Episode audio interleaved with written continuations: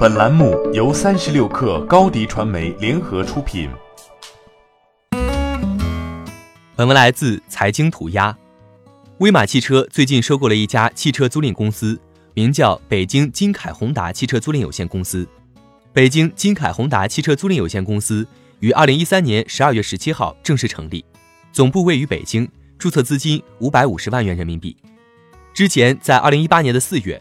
威马就作价一千五百万全资收购了另一家以汽车租赁为主营业务的公司——上海俊优汽车租赁服务有限公司。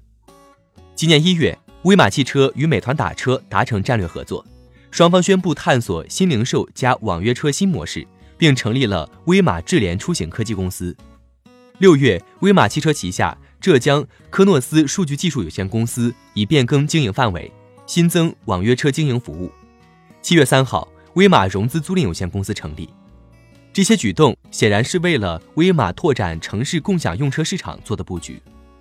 威马汽车还将旅游共享出行作为公司的新晋子品牌。在今年四月，官方与海南省交通投资控股有限公司正式签署合作协议，完善海南旅游目的地飞机、高铁、游轮、自驾的旅游生态体系，目前已经在海口正式运行。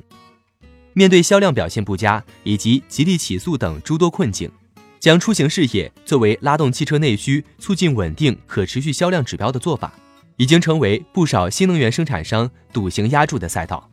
伴随下行的车市以及企业内在的困局，威马的发展已然处于瓶颈期。